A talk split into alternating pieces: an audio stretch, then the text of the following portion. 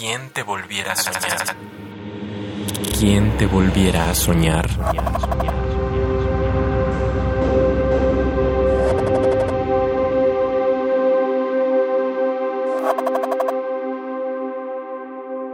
Idilio en pausa. Para Denia.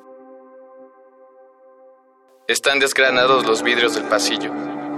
Hipóstasis de la luz. Dramas, duelos, desgracias. Si las formas fueran tan flexibles, el cántaro se plegaría sobre su silueta hasta ser una bugambilia de agua. Importa todo esto. Importa en la desnudez junto al río oscuro, tísicas, altas y bajas navajas de piedra. Felicidad por la asfixia de no pensar.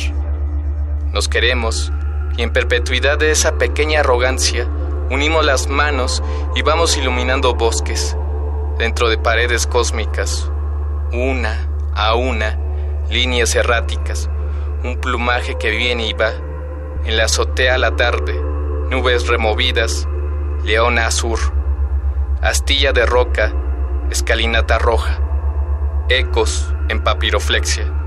Descubrimos que la claridad se corruga, subrayado solar en la vejez de nuestros muebles.